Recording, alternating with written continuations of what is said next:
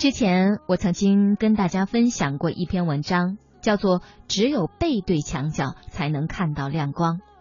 那里面讲的是一个人生角度的问题。如今社会的发展速度日益加快，每个人都会有竞争意识，都会想要努力的去争取一个有利的位置，让自己发展。但是有些时候，我们争取到了，却渐渐的开始不珍惜，辜负了我们先前的努力。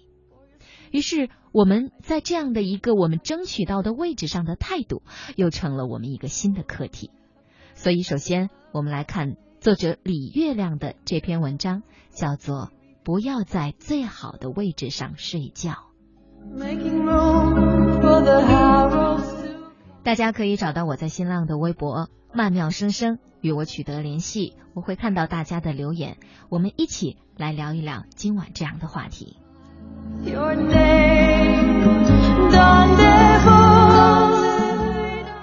一位外国作家的小说讲了一则故事，故事是这样的：有个小镇上来了一个马戏团，他们在当地临时招杂务工，并提出了做三个小时可以给一张外场的票，做六个小时就可以进到内场，要是干一整天。就可以得到一张最前排、最中间位置的票。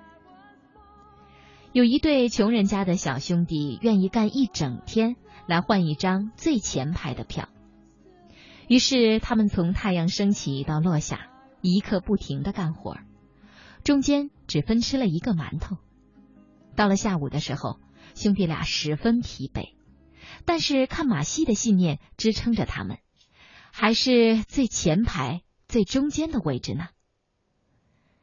到了晚上，兄弟俩终于在艰辛的劳动过后迎来了演出。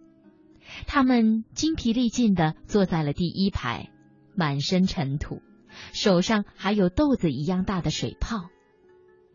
主持人出场的时候，大家都热烈的鼓掌，而这两个可怜的孩子却在这掌声里沉沉的睡去了。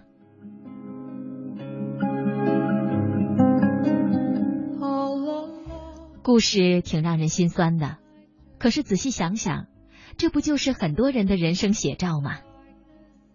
这个世界很精彩，就像马戏团的演出一样，而我们每个人都渴望有一天能坐在最前排、最中间的位置上看这场演出。于是我们拼命的干活，干到身体崩溃，终于得到了那张美好的票了。可到了这一刻，你已经老了。耳聋眼花，疾病缠身，却再也没有精力和心思去欣赏这场演出了。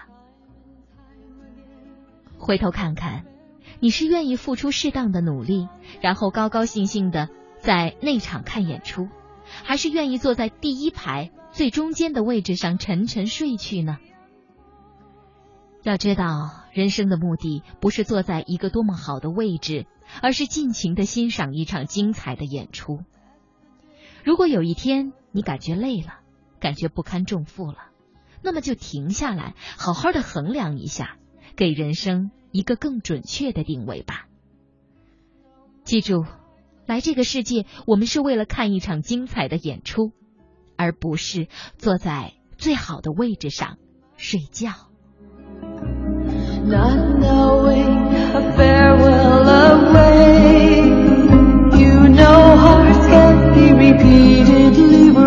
friend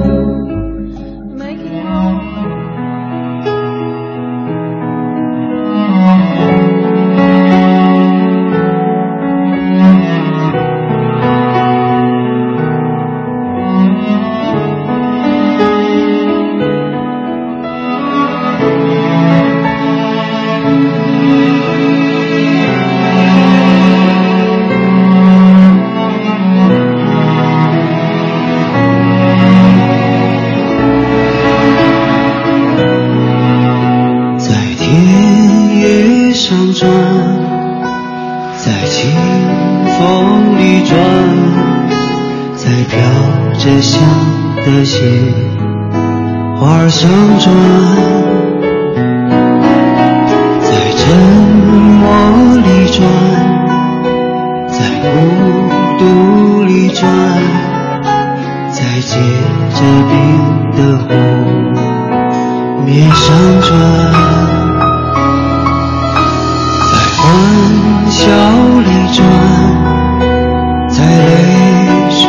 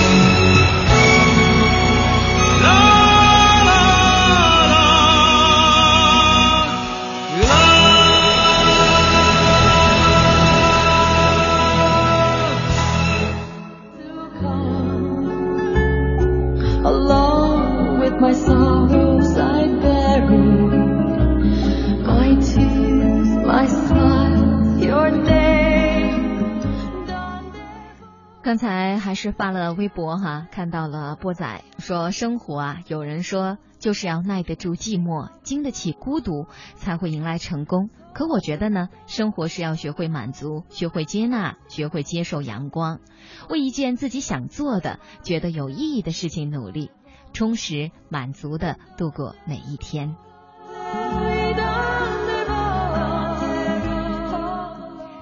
刚才的这首歌曲是李健的，叫做《陀螺》。呃，我仔细听了这个歌词哈，啊，什么围着什么转，其实他把生活剖析的很精妙，也用了非常恰当的比喻。也许呢，有的时候我们就像是一只陀螺，在不停的围着这样的事情、那样的事情去转，转来转去，可能自己都转的有一点晕了，觉得自己失去了方向。但是呢，其实我觉得生活无论给你多么多的考验，无论让你掺杂了很多呃这种干扰项，但是你一定要不忘初心，记得你原来想选择的那个方向，不要这边东扯一下，西扯一下，然后你就被扯的不知道你原来的方向在哪里了。通过自己的努力奋斗获得的一切。总会让人感到自豪和满足，因为那体现了你的存在价值，对吧？那现实当中总会有着这样那样的原因，就像我刚才说的似的，让我们不得不每天这样转那样转，去劳碌奔波着。也许这并非是你所愿，也许你并没有那么高的物质需求，但是有些时候啊，我们的努力其实不光是为了享受的。接下来我们来看看这一篇由黄晓明，我们熟悉的明星，他写的这篇文章叫做《努力是为了尊严》。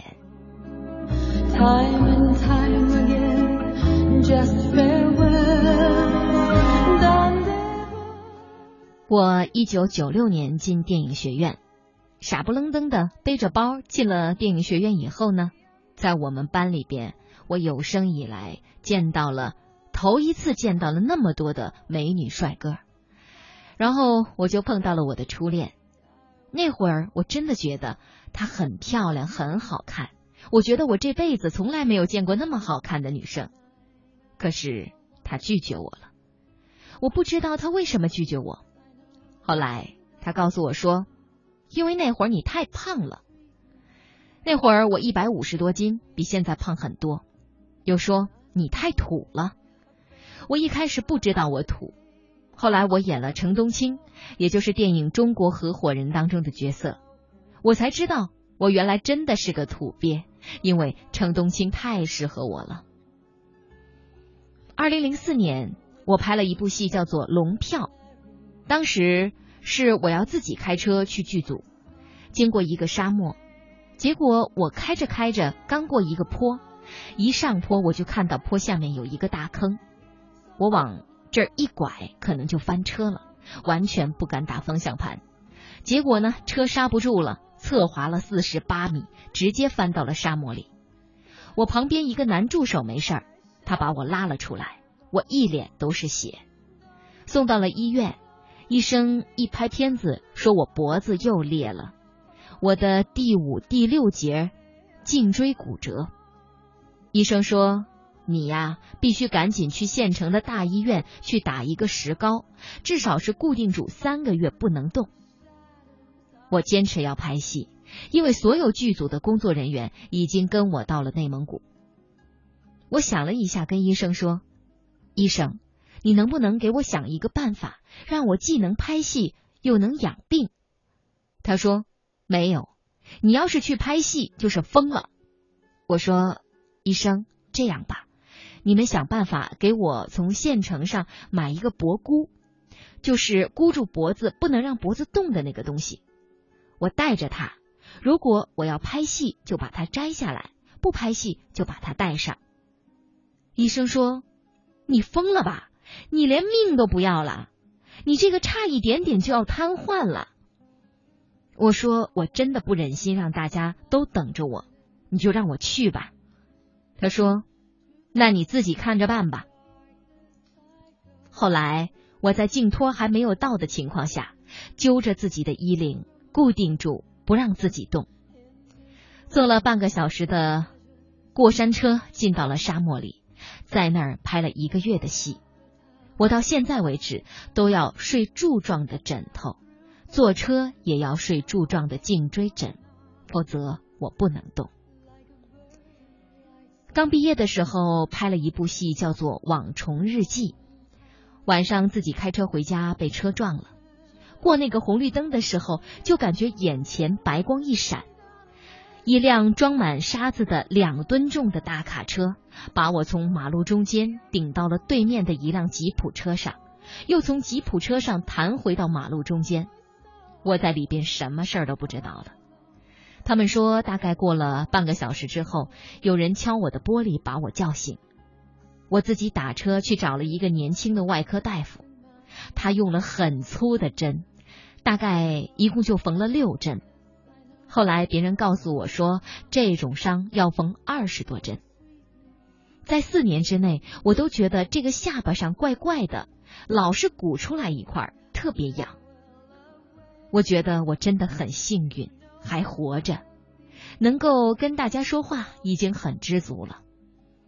拍《白发魔女》的时候，又从威亚上摔下来，七米高，相当于两层楼以上的高度，粉碎性骨折，至少要休息三到五个月。当时我脚上打了六颗钢钉，一共打了四颗螺丝钉，两根大钢针。大概过了四十天，我就有点躺不住了。我跟经纪人商量说：“咱们可不可以去拍戏呢？”我经纪人说。你又疯了！我说，我觉得我应该可以，于是就一直翘着脚被推车推进了剧组。结果到了第四十三天，无数导演问我：“小明，我们有一个镜头必须吊威亚，你还行吗？你要不行，就可以说不行。”我犹豫了一下，因为当时还有点害怕，但是我说行，就别再把我掉下来就行。可是掉在威亚上的时候，我真是一身汗呐。放下来的时候，导演问我怎么样，没事吧？我说没事没事其实我当时已经紧张的快要尿裤子了。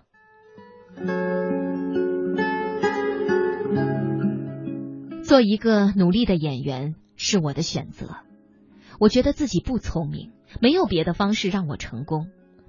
我不像周迅、孙红雷、黄渤。都是天生有演技的人，我没有，我不是，我只是一个，我只是一个脸蛋长得好看的人，再无其他。我唯一能够做的，就是通过我的努力，通过我的不要命，我的成功，我的今天，也许其中一部分是要用我的身体来换的。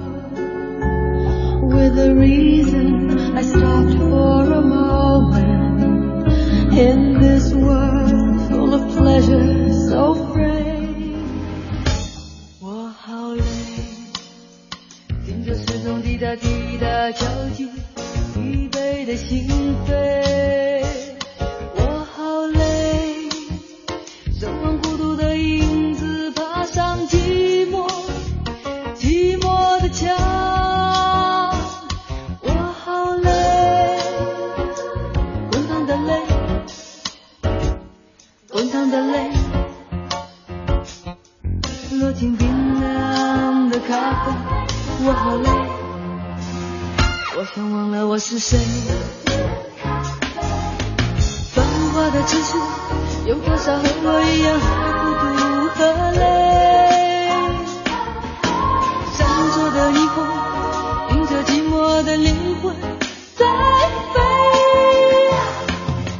不是为了风吹。我不要空洞的安慰，不想为谁在落泪，受罪。不是任冷风吹，我不要空洞的安慰，不想为谁在落泪，不想为爱在受罪。我好累，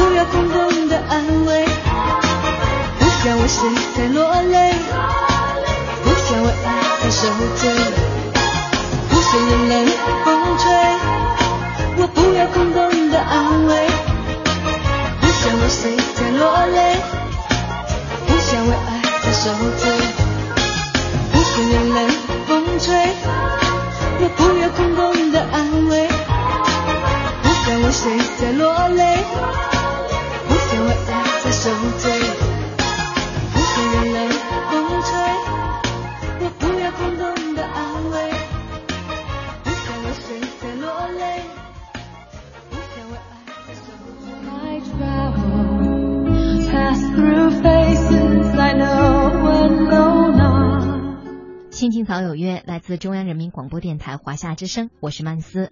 今天晚上我们跟大家讲这些很多奋斗路上的故事。其实当看到黄晓明的这篇文章的时候，我还是对他有点肃然起敬的，因为之前呢，我也是觉得，哎呀，他只不过就是因为模样长得比较好看的这样的一个男演员而已啊，类似于女演员当中的花瓶，其实呃没有什么过多的演技啊什么可言吧。但是其实看完了他的这篇文章之后啊，我才真正的更加体会到，所有的成功背后都是有那么多的坚持与努力。就像我们之前特别喜欢看的那部《甄嬛传》，里面大家都非常喜欢眉庄，是吧？沈眉庄，眉姐姐。那么在这个呃，她的名字叫兰溪哈、艺名叫兰溪。那她在谈到她在演这个梅姐姐过程当中的一些呃特别心酸的事情的时候，有一件事我记得特别清楚，就是演那场啊、她被华妃嗯指使的周宁海推进呃御花园御花园当中的那个湖里，千里叫千里湖还千里池啊。当时呢，他就是坚持不用替身，然后他自己来演这场戏。可是那种湖里的水啊，都是飘着很厚的那种呃苔藓呀，还有绿海藻啊那种那种的湖里，然后他完全又不会游泳，不会水，为了制造那种真实的那种镜头感嘛，他被推下以后。就真的是喝了呛了好几口那个湖里的水，大家想想，那种情况真的是让我们觉得挺难以接受的。然后他就发现，自从排了那一场戏以后，被呛了那几口水以后，他脸上就一直在不停的冒那个痘痘。然后就其实作为一个女演员来讲，这个还是让大家觉得挺自毁形象的，因为不停的在冒那个痘，其实就是那个。大家能想象得到哈，他说也是，他猜是这个原因，就是因为那个湖里的水特别不干净嘛，然后被他呛进去以后，以后然后脸上开始不停的去冒痘。其实我想哈，设身处地的想一下，导演都说可以用替身，但是正是因为演员他自己的努力，他希望能够达到更加真实的这种效果，他连替身都不用。而且一个女演员，我觉得真的特别的不容易。还有呢，同样说到演员，我记不清楚之前是看过呃《艺术人生》的哪位老演员的访谈。在当年，他们拍这种八路军女战士去呃过雪山草地，然后趟过河的那种场景，是在冬天里那个冰冷刺骨的河水里，然后他们要赤着脚不穿鞋就趟过那条河，拍那样的一个场景。然后你想啊，那种大冬天里刺骨的河水，然后有的女演员她还正处在生理期间，但是。为了拍出更好的效果，他们都坚持咬着牙把这样的戏给拍下来。所以说，在演员这种聚光灯下光鲜的背后，其实他们真的付出了异于常人的艰辛和努力。所以，我想我们真的不不能光看到别人的成功。有一句话说起来有点幽默，就是只看见贼吃肉，没见过贼挨打。我想大家都能够明白这句话哈，其实就是这样的一个道理。我们只看到了别人的享受、别人的成功、别人的乐趣，但是没有看到别人的付出。其实这样是不公平的。好了，看看时间呢，我们马上要进到半点广告时间，请大家稍事休息，不要走开。过一会儿，青青草有约依然在继续。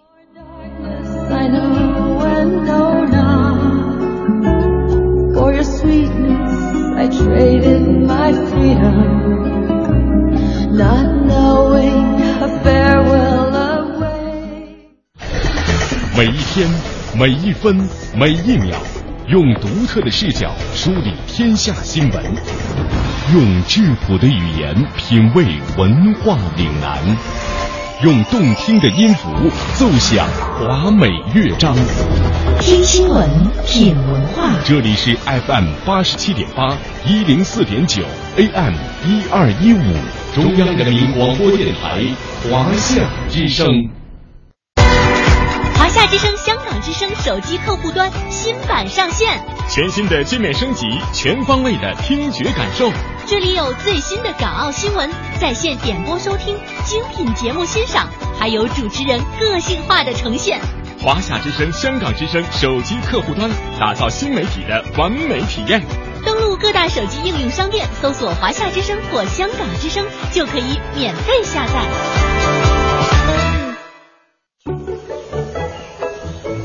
哎切！哎，春天花粉多，我的过敏性鼻炎又犯了。走去医院。没事儿，过几天就好了。哎，小姑娘别大意，过敏这毛病啊。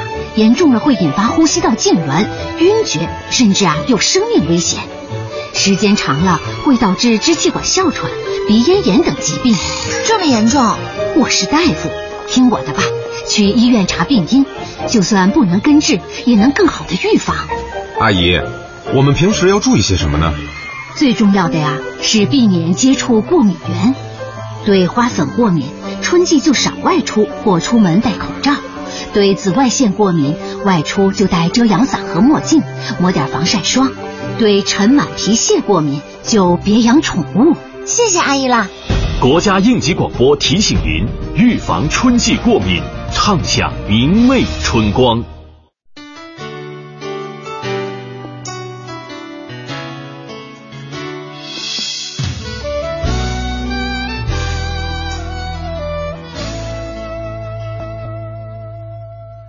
静静的夜晚，脱离了白昼的喧嚣，夜色包容着每个人的内心世界，不再让夜的寂静和冷漠占据你孤独的心房，在这个繁华的城市，找到可以让自己停歇的角落。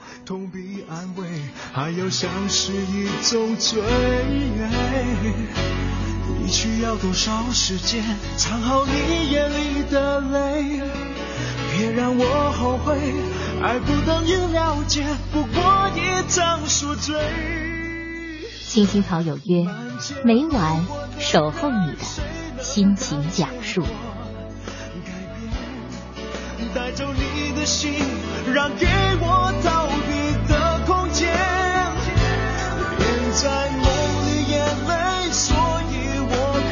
是怕黑，却太接近夜，太接近清楚的终结。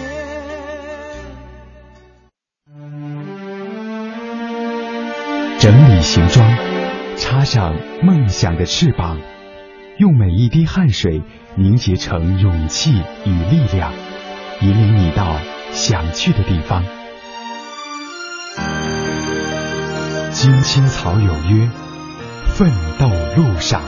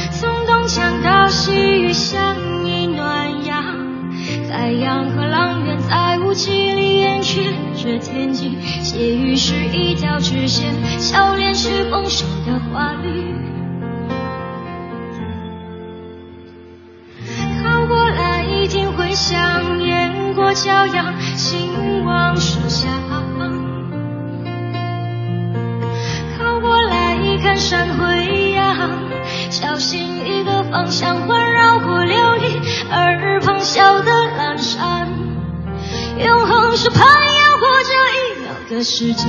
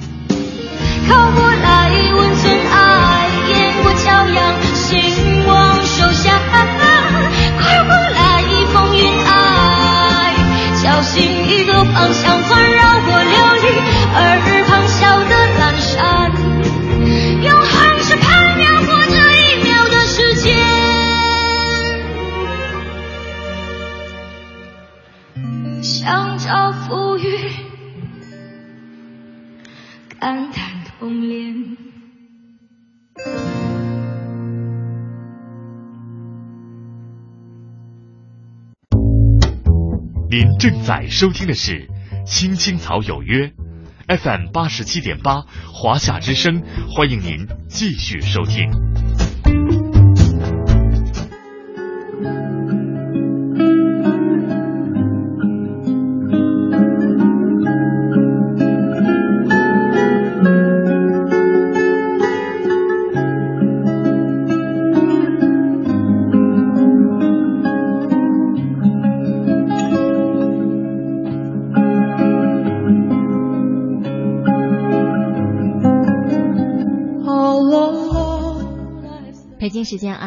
三十七分，大家现在听到的这个声音是来自中央人民广播电台华夏之声的《青青草有约》，我是曼斯。各位还在听我们的节目吗？总有人问我呀，我已经很努力了，可是为什么还看不到效果呢？我觉得呀，要么是你的方法不对，要么就是你忽略了自己的小进步。其实任何时候都不能一口吃个胖子呀。取得成绩更不可能一蹴而就的，我们要耐心的等待着自己的进化。接下来，我们看看这位奶油小姐的梦想进化论。奶油小姐是我的同桌，她还真有着奶油一样的性格，绵软、温柔，有些内向。但我不得不说。奶油小姐是我所有的同桌当中最闷的一个。当我们在大谈梦想、未来要当什么什么家的时候，奶油小姐只是在一旁默默的微笑，说自己还没有想的那么远。现在最大的梦想就是把数学成绩提上去。奶油小姐的数学成绩烂得一塌糊涂，但奶油小姐真的是一个很执着的人。她每天都很认真的听数学课，每天都很认真的写课后作业。可现实不是影视剧，奶油小姐也不是影视剧里努力了几个镜头的时间就成功逆袭的主角。每次数学成绩单发下来，看到奶油小姐还不及总分三分之一的分数，我都替她感到难过。而她只是浅浅的笑笑，对我或是对她自己说：“嗯。”没关系，比上次还多了几分呢。那天我的确看到奶油小姐里，奶油小姐眼里深深的失落。可是第二天，奶油小姐就把试卷上不懂的题目都标记了下来。课间时，小心翼翼的推到我的桌上，问我这些题的解答思路。我三言两语就把解答思路说完了，也不管他听没听懂。现在想来，奶油小姐还真有耐心。他听完以后，先回去琢磨了一阵子，逮到我有空的时候，就把没懂的题目再拿出来问我。月考如期而至，成绩单出来以后，奶油小姐满怀期待的第一时间跑过去看，可是结果还是不尽如人意，数学那项的分数依然少得可怜。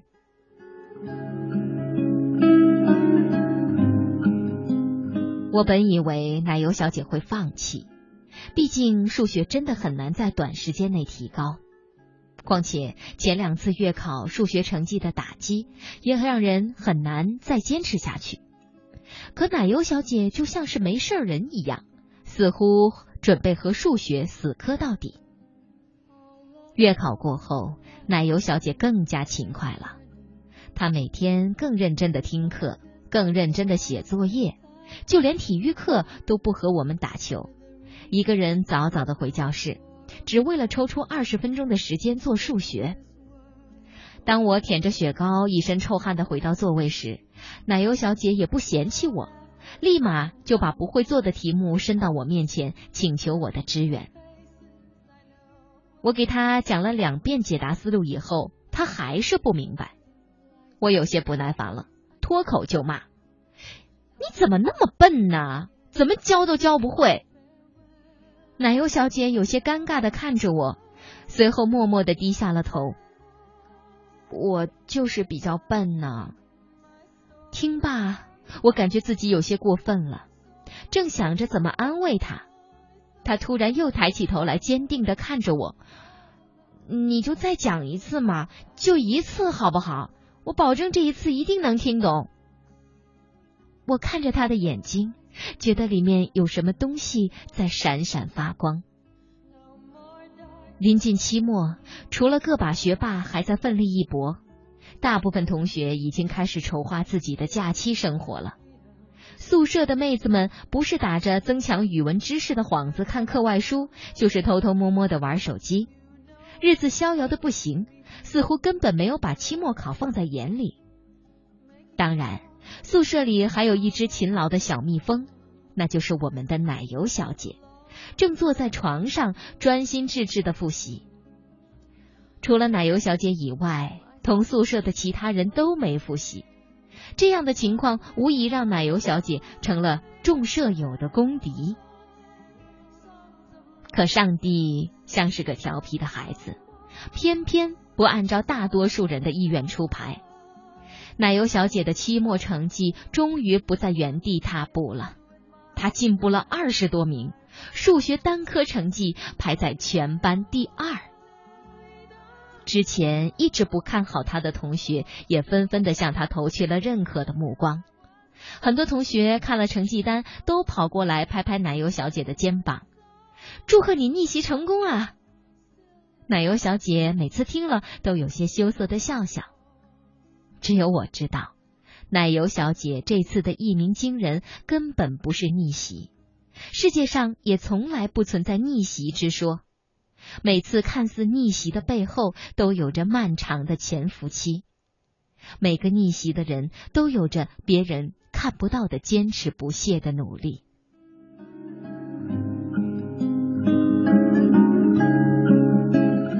新的学年，我们步入了紧张的高三。再次聊起梦想的话题时，我问奶油小姐：“你的梦想是什么呀？”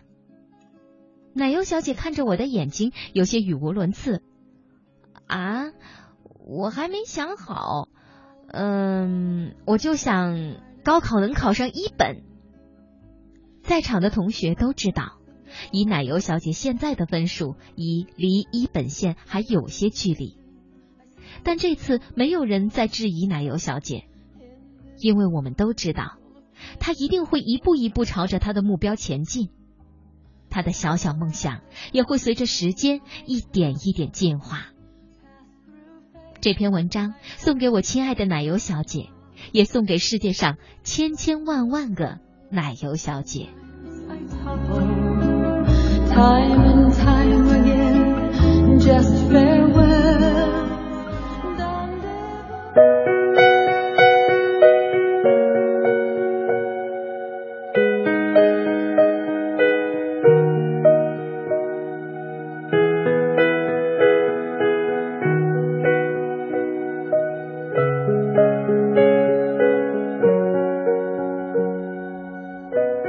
看昨天的我们走远了在命运广场中央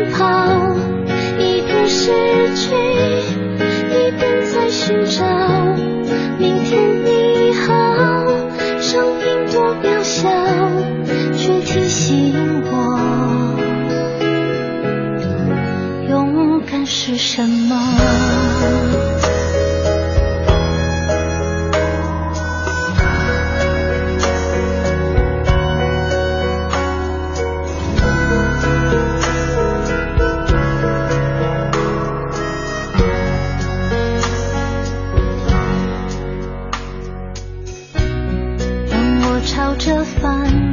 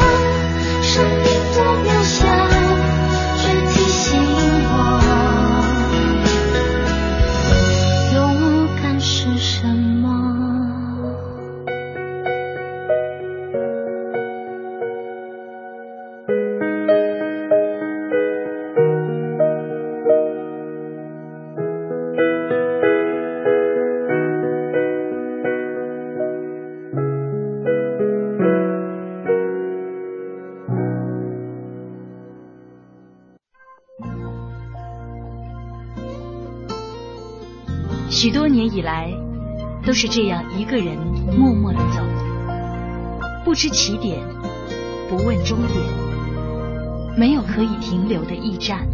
密密麻麻的高楼大厦，找不到我的家，在人来人往的拥挤街道，浪迹天涯。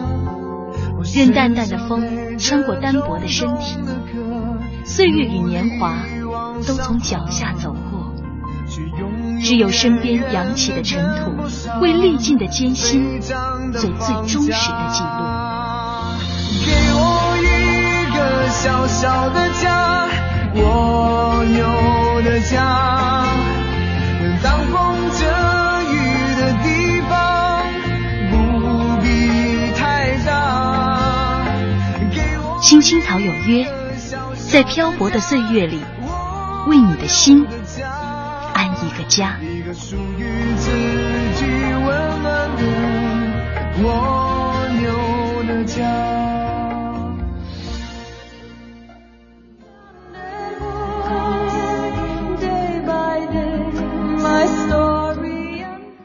看到我的微博上，华夏孤帆飘鸥说，总是有人说害怕孤独寂寞。